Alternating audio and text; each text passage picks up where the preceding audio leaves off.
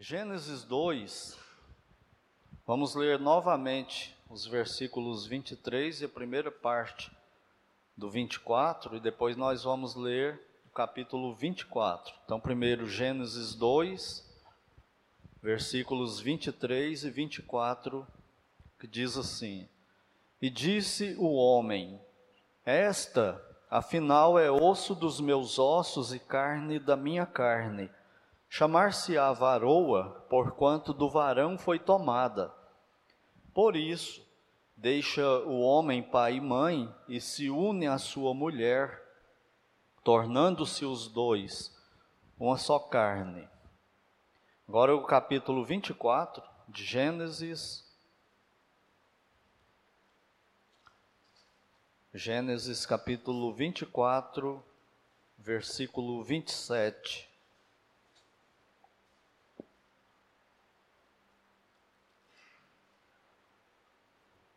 Gênesis 24, versículo 27, que diz: E disse: Bendito seja o Senhor, Deus de meu senhor Abraão, que não retirou a sua benignidade e a sua verdade de meu senhor. Quanto a mim, estando no caminho, o Senhor me guiou à casa dos parentes de meu senhor. Oremos. Pai Santo e Deus bendito, mais uma vez nós entramos em Tua presença em oração, gratos ao Senhor por esta manhã, pelo culto de oração que tivemos, pelo café da manhã tomado em comunhão uns com os outros, e agora, Senhor, neste culto com a tua palavra aberta nesse momento para que o Senhor fale conosco, mesmo que não seja uma exposição direta dela hoje, mas com princípios todos baseados nela. Que o Senhor nos conduza nisso e use tudo para a tua honra e glória e para o nosso bem. Pois no nome do Senhor Jesus é que oramos. Amém. Então nós estamos vendo aí o Ish e a Ishá. Lembrando que o que, que é Ish? Ish é varão no hebraico, a palavra varão no hebraico. hebraico. Ishá é mulher em, em, hebraico, ou fêmea. Então, o plano de Deus, que o, o Ish, a hora que atinge uma maturidade, nós já falamos sobre isso bastante, ele vai procurar uma Ishá para casar-se com ela, constituir família, e que esses filhos vão fazer a mesma coisa, e assim o plano de Deus continua dentro dessa antropologia bíblica aí.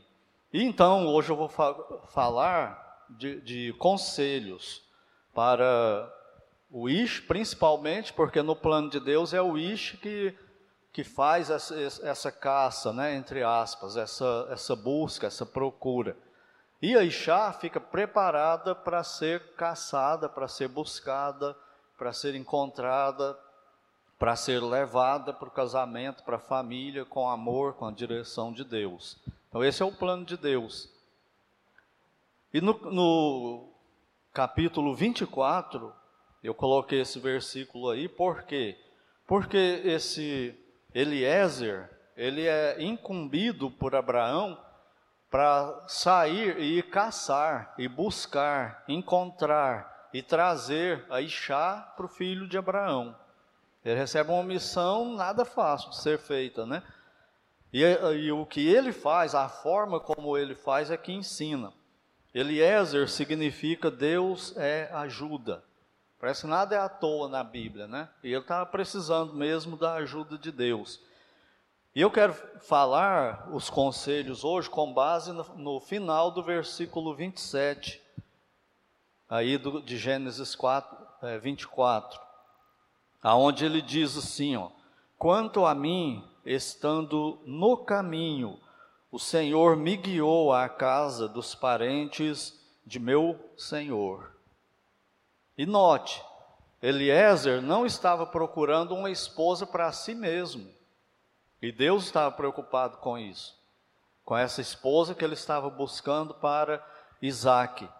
Então nós, nós aprendemos disso que o Ish e a Ishá precisam estar no caminho para se encontrarem dentro desse plano de Deus. Aí não significa que Deus tem só um, um crente para uma crente, porque se for assim, se um errar, o resto tudo vai errar por tabela, né? Vai ser um efeito dominó. Então significa que existem alguns critérios, alguns princípios. Aqui entra também aquele mistério da soberania de Deus e responsabilidade do homem. A responsabilidade da caça e do, de ser caçada é do Ish e da Ixá.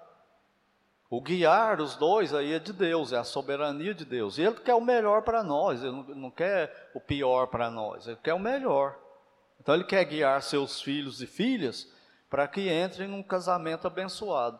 Então é esse estar no caminho que eu quero falar hoje de manhã o, quais são os critérios que o jovem e a jovem precisam considerar nessa fase da busca, de estar procurando alguém. Para quê? Para ficar? Não, não existe ficar na Bíblia. Para namorar, no sentido que é feito hoje, também não existe namoro na Bíblia. De um rapaz e uma moça namorar quatro, cinco, seis, dez anos. Isso não é o plano de Deus, não. O plano de Deus é que quando os dois estiverem maduros em todos os aspectos para casar, aí sim eles vão se conhecer e vão ter esse tempo aí que a gente chama de namoro e depois casar logo, não, não demorar muito. E aí eles vão construir a vida deles juntos, não ter a vida toda pronta já. Aí vai casar com 40 anos. Se vou comprar um apartamento, vai ficar 30 anos pagando financiamento, vai casar só depois? que tiver pago. Não, nós temos que entrar nessa caminhada com esses desafios aí. E até isso, essas dificuldades, essas conquistas juntos, fortalece o laço matrimonial, fortalece o casamento, para ele ficar mais forte para continuar, diante de tantas dificuldades que, que ambos já enfrentaram. Né? Então vamos lá a esses princípios, o estar no caminho. O que, que significa estar no caminho? Não é tanto geograficamente, são alguns princípios. Primeiro, primeiro deles, salvação e vida com Deus. Agora é óbvio que isso aqui é para pessoas crentes, é para o rapaz crente e para a moça crente também.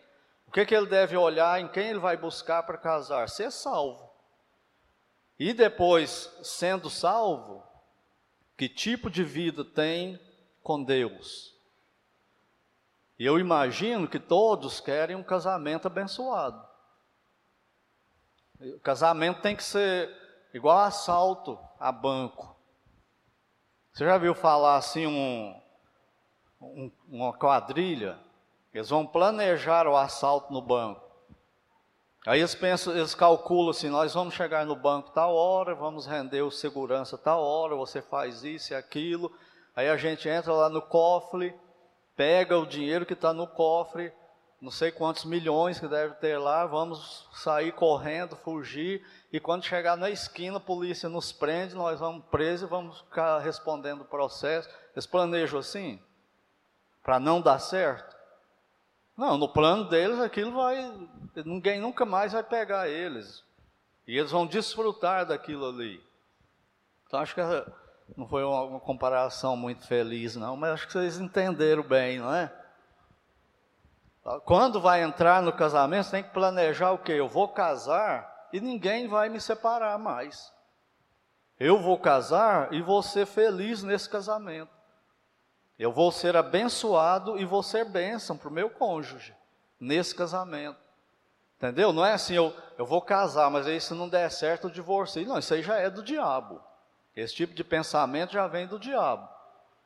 É pra, não é para casar com essa possibilidade de não dar certo, não. Deus não quer isso. Ele quer que case com a possibilidade de dar certo. Então, nós que estamos casados já, já decretou isso, né? Mas vocês que estão solteiros, você tem que procurar seriamente isso. Então, a primeira coisa, você é salvo, você é salva. Esse rapaz ou essa moça que você está pensando é, é crente? É salvo também? E aí você precisa ser sábio e sábio para perceber isso aí. Cristo fala assim: sede simples como as pombas e prudentes como a serpente. Então você não está de bobeira no mundo, você está prestando atenção. Você faz de bobo para viver, né? mas você está olhando tudo. Não é que estão te enganando, não. Você está percebendo tudo. E o crente tem que entrar desse jeito. Olhar a vida do outro.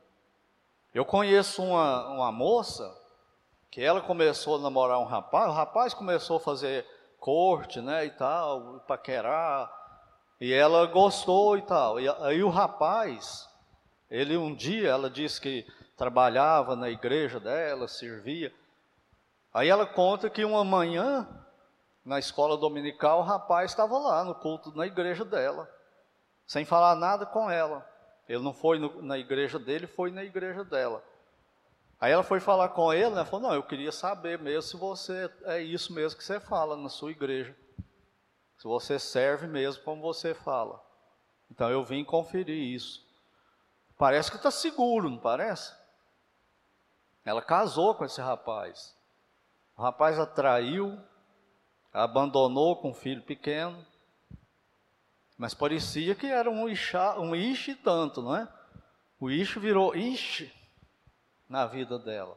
Você quer isso para você? Eu creio que nem o rapaz nem a moça não quer. Quem sabe isso?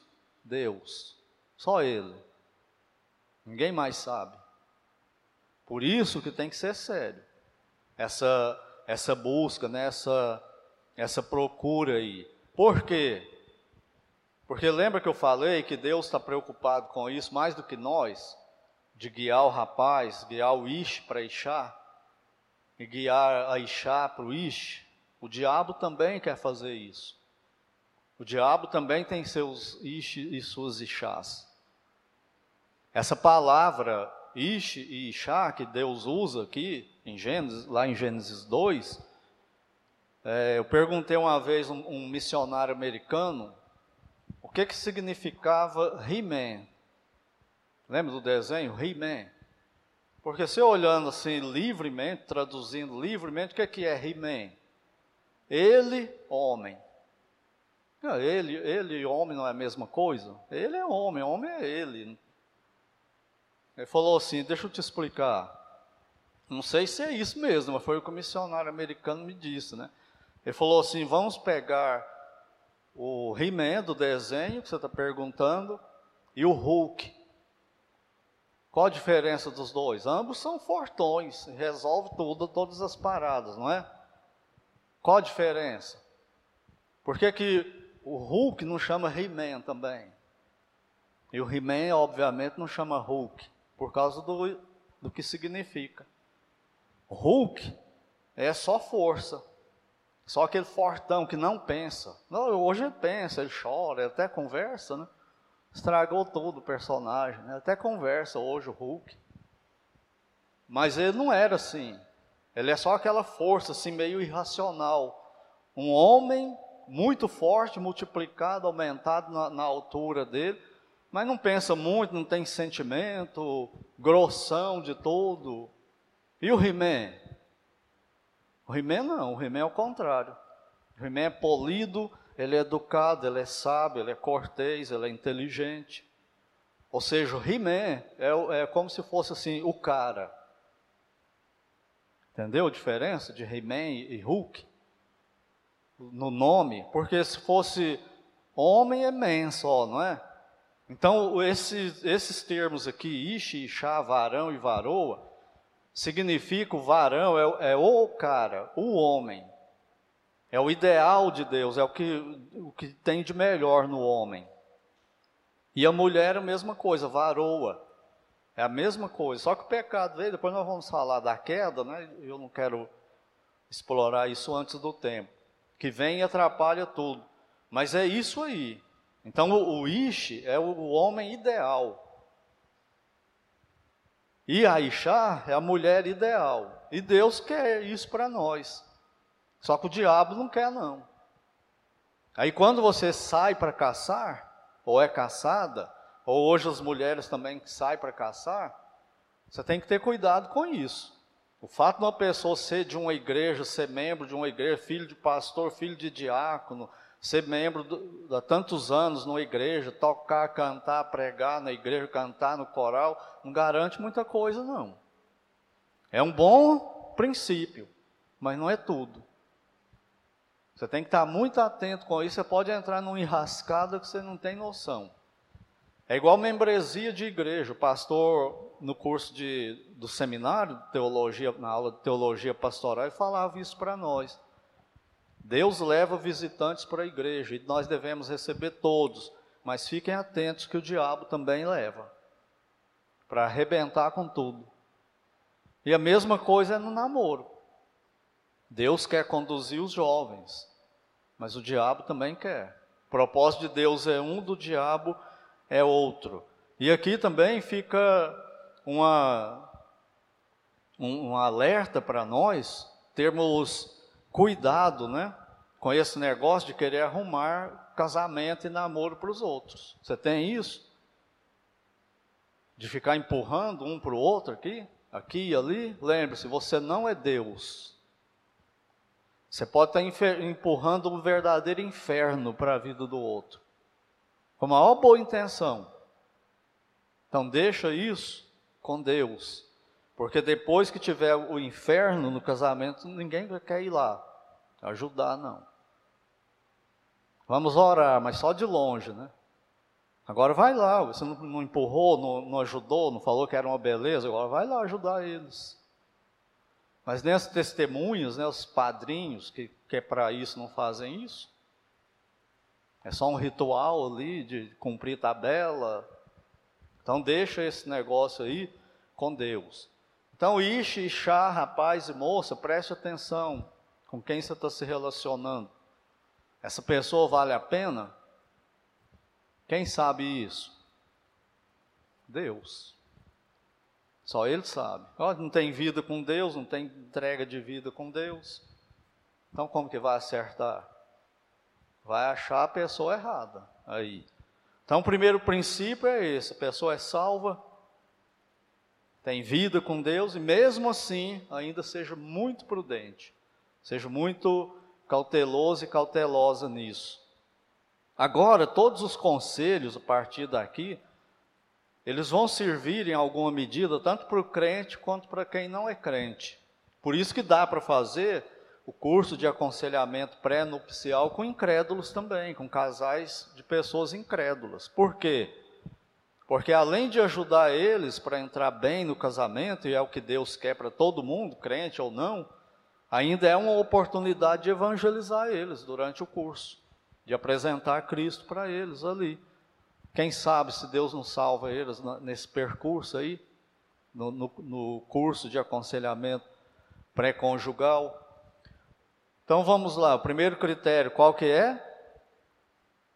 Salvação e vida com Deus. Segundo critério, beleza física. Você procura isso na moça com quem você vai namorar? A moça que está pensando em namorar, encontrar um namorado, considera isso? Se não considera, esquece. Porque isso é fundamental para o casamento, para o relacionamento. Não tem como você se relacionar com uma pessoa que, por quem você não se encanta por ela. Eu vou falar sempre que por ela, porque eu sou homem, né? Então, mas é para o homem e para a mulher. Funciona. Isso é importante. Isso é a primeira coisa que chama a atenção. Você precisa ter isso pela pessoa. Eu não sei como é com as mulheres, mas conosco, homem, você presta atenção em alguns detalhes. A voz dela fica parecendo uma música divina. Ela conversa assim, os movimentos dos lábios, você fica, ah, morri. E nas outras não, por que, que é essa assim? Você vai se encantando com ela. Você precisa ter isso aí no casamento. Isso é fundamental. Então esteja atento para isso. E aqui envolve mesmo a palavra eros, da onde vem a palavra erótica, erotismo. Por quê? Porque vai precisar ter isso aí no casamento, tanto o rapaz quanto a moça. Se não tiver isso, gente, se não tiver essa. Você achar a, a, o namorado, a namorada bonita, mais bonito do mundo, e aquela voz que te encanta e que te alegra, te agrada quando você ouve.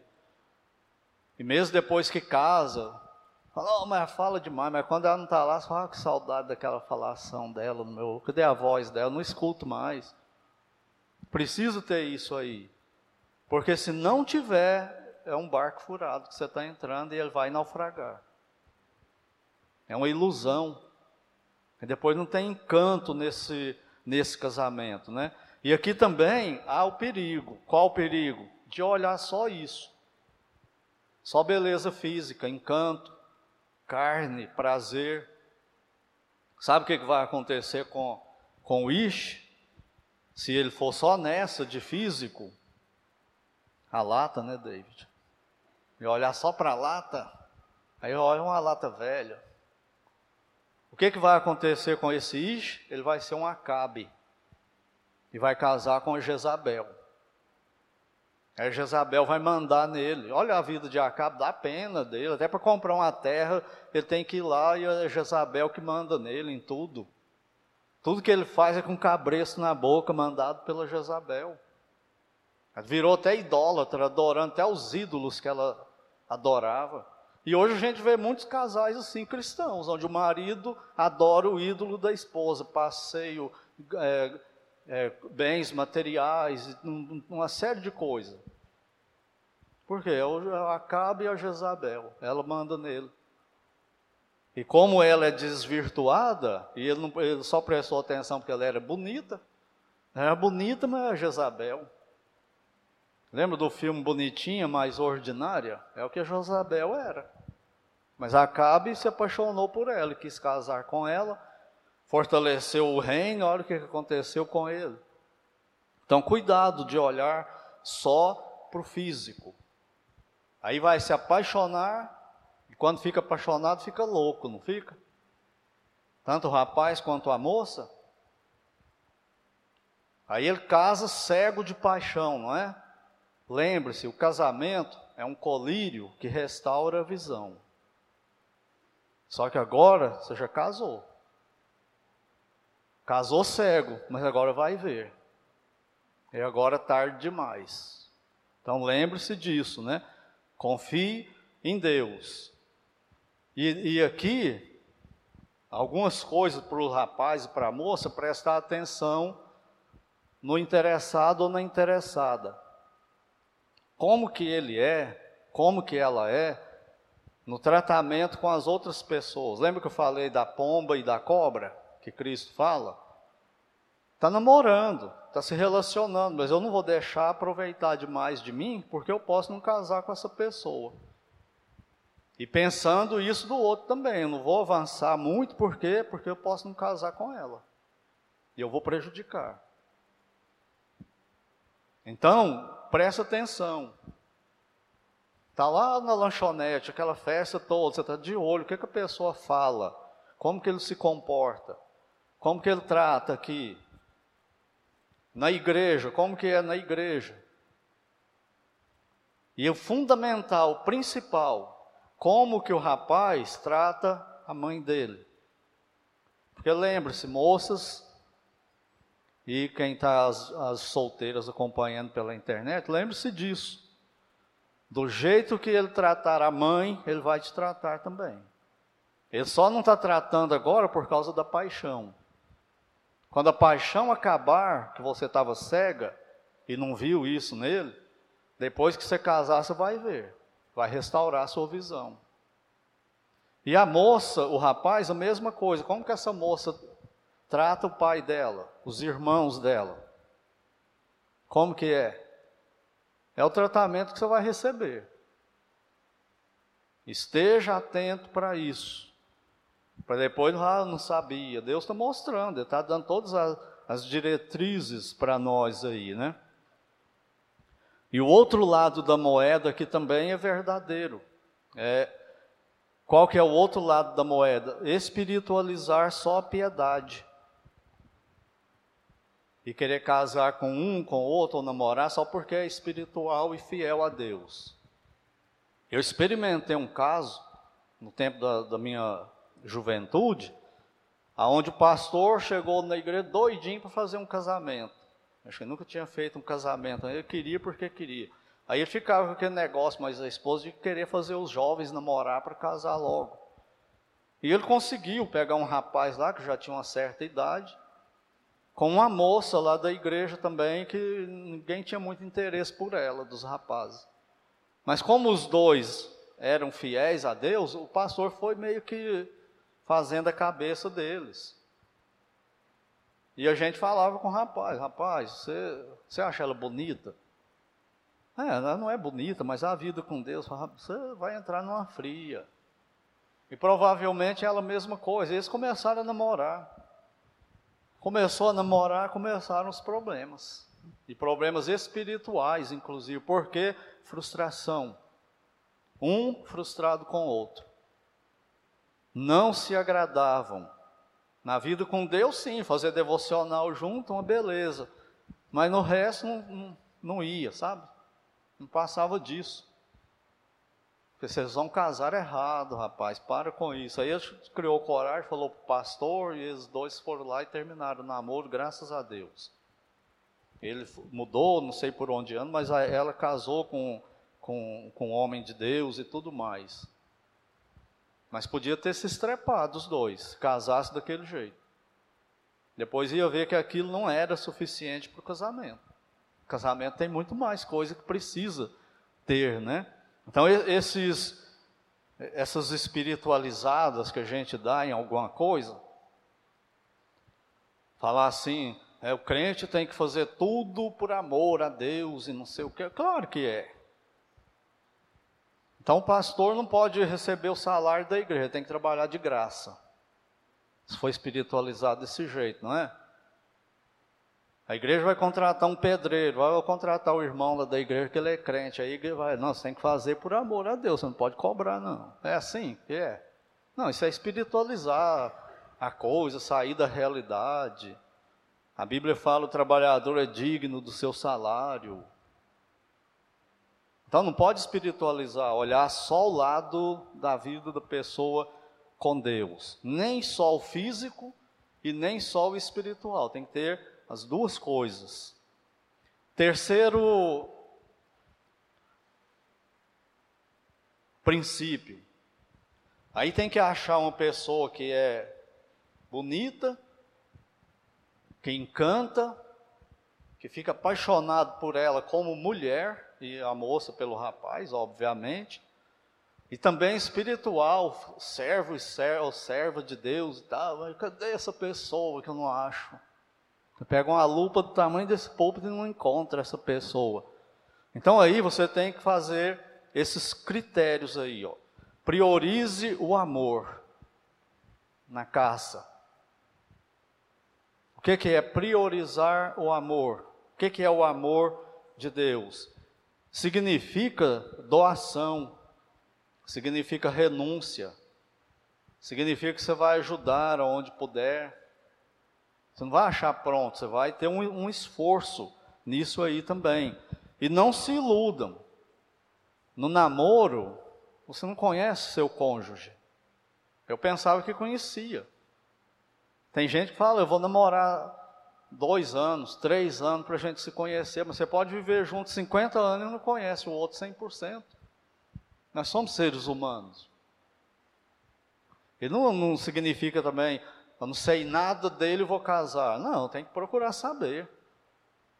Mas não é uma coisa que vai prolongar tanto tempo assim, né? O amor ele vem depois. Então esse é o terceiro requisito aí, o terceiro princípio, priorize o amor. E esse amor vai vir com o tempo. Ele não vai nascer com aquela paixão do, de lábios, voz e cabelo e corpo que eu falei no começo aqui. Vai vir com outras coisas. Isso aí depois vai ficar comum. Tá lá, não vai mudar por um tempo, né? Depois de um tempo vai mudar.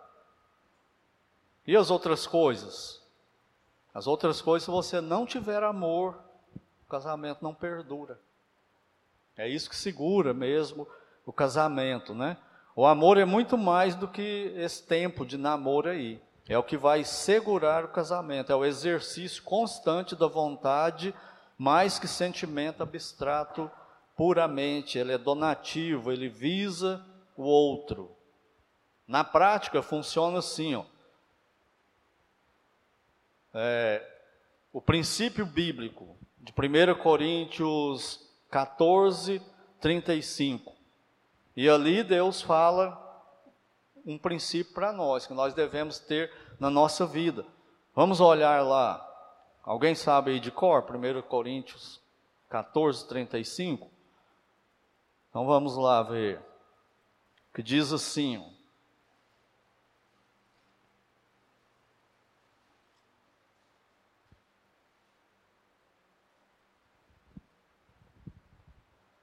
Se, porém, querem aprender alguma coisa, interroguem em casa seu próprio marido, porque para a mulher é vergonhoso falar na igreja. Esse princípio aqui é o princípio que Deus coloca de liderança masculina do homem para a mulher. Você encontrou aquela mulher, mas ela está aquém espiritualmente ou numa série de coisas. Quem que vai ter que trabalhar com ela? O homem. Princípio do amor. Qual o problema de algumas pessoas hoje? Quer encontrar tudo pronto. Ele não vai encontrar. É impossível. Então ele vai ter que privar-se, vou ter que gastar tempo. Vou ter que renunciar a algumas coisas aqui. Aí começa o princípio do casamento, não é esse? Não é nisso que vai culminar o casamento? Onde o rapaz vai deixar tudo por causa da moça? E a moça vai deixar tudo por causa do rapaz. Se não tiver essa garra de amor pela, pelo outro, ele não vai funcionar, né? Por quê? Porque vai acontecer doença no casamento, que pode deformar o cônjuge, pode acontecer um acidente, o cônjuge ficar defeituoso fisicamente, aparentemente, e vai ter que cuidar dele, vai ter que cuidar dela. E agora? Agora, se não tiver amor, esquece o casamento. Vai abandonar o cônjuge no pior, no pior momento dele. Por isso, precisa seguir esse princípio do amor aí.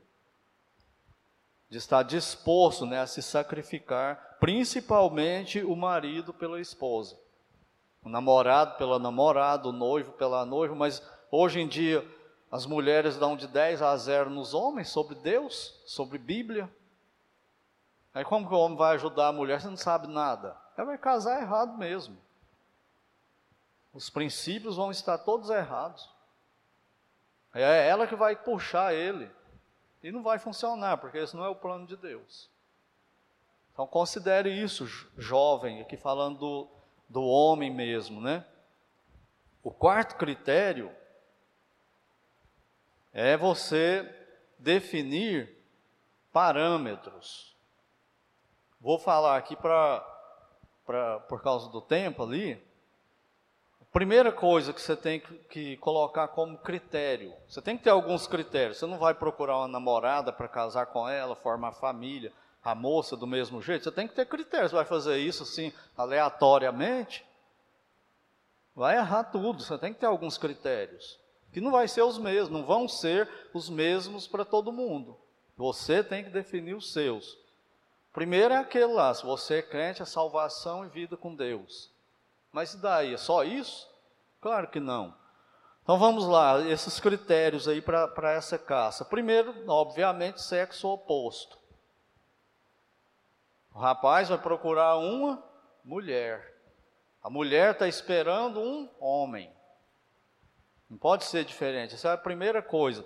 Se é salva, pessoa piedosa. Como que é a vida dessa mulher? Dessa moça tão bonita desse jeito, mas como que é a vida dela com Deus? Ela vai no culto de oração quarta-feira? Ela ora sozinha? Ela tem faz devocional sozinho? Não. E a moça, a mesma coisa com o rapaz. Porque depois que eu casar, eu vou querer que ela siga a igreja que ela tem uma igreja junto comigo. Mas você viu que ela não tinha nada disso antes, nem estava afim disso. Agora você vai querer obrigar isso dela? Cobrar isso dela? Não vai funcionar. Então você tem que definir critérios e estar tá atento, né? Simples como a pomba, prudente como a serpente. É bonita fisicamente? Essa moça e o rapaz quer ter uma família? Quer ser, será uma boa mãe para os meus filhos? Eu quero ter filhos, eu quero ser pai. Essa moça vai ser uma boa mãe? A moça, eu quero ser mãe, ter uma família. Esse rapaz vai ser um bom pai para os meus filhos? Vão criar eles com Deus? Vão levar eles para a igreja? Ele não vai hoje para a igreja, acho que ele vai depois que casar? Não vai. Então são umas bobagens né, que o jovem comete, né? Ou essa pessoa só quer curtir a vida a dois, quer casar para quê? Para curtir a vida. Para ter prazer físico, carnal, legal, aprovado por Deus, que não seja pecado, mas ter filho, criar família, dureza do casamento, não. Então esquece, essa não é a moça. Pode ser ah, linda como for, mas você vai sofrer depois do casamento com esse tipo de, de mulher, né? Aí vem outras coisas convicções, ela é batista regular, no nosso caso, ou não? Ela é de que denominação? Dá para conviver com ela assim? Lembra que eu falei? O que, que você vai, o homem, né? Você vai ter que fazer o quê? Você vai ter que tentar mudar ela. Se ela crê em outra coisa, se ela não for batista, seus filhos vão ser batistas ou vão ser outra coisa? Tem igrejas aí cristãs como a nossa que batiza criança. Você vai deixar seus filhos ser batizados como criança? Ou você vai ser daquele jeito assim, você vai vir para cá, no caso dos jovens daqui, você vai vir para cá no domingo e a sua esposa vai para outra igreja? Quando tiver filho, o filho vai com quem? Com você ou com ela? Dentro de casa, quando for doutrinar esses filhos, eles vão ser o quê? Batista ou outra coisa?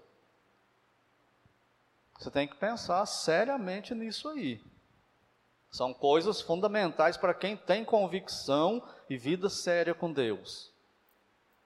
Para quem acha que está tudo bem, de qualquer jeito, ele vai casar assim e vai, depois vai ter um inferno de estar tá pedindo conselho, e correr lá para salvar o casamento, porque olha tudo que vocês fizeram tudo errado, como que vocês queriam que desse certo? Foi tudo errado. Não seguiram nenhum dos princípios de Deus. Que chance que tinha disso dar certo? Zero de chance. Nenhuma chance. Então vai lá na outra denominação. Tudo bem, vai para a conferência fiel jovens. Lá tem um punhado de, de e ixás, não tem?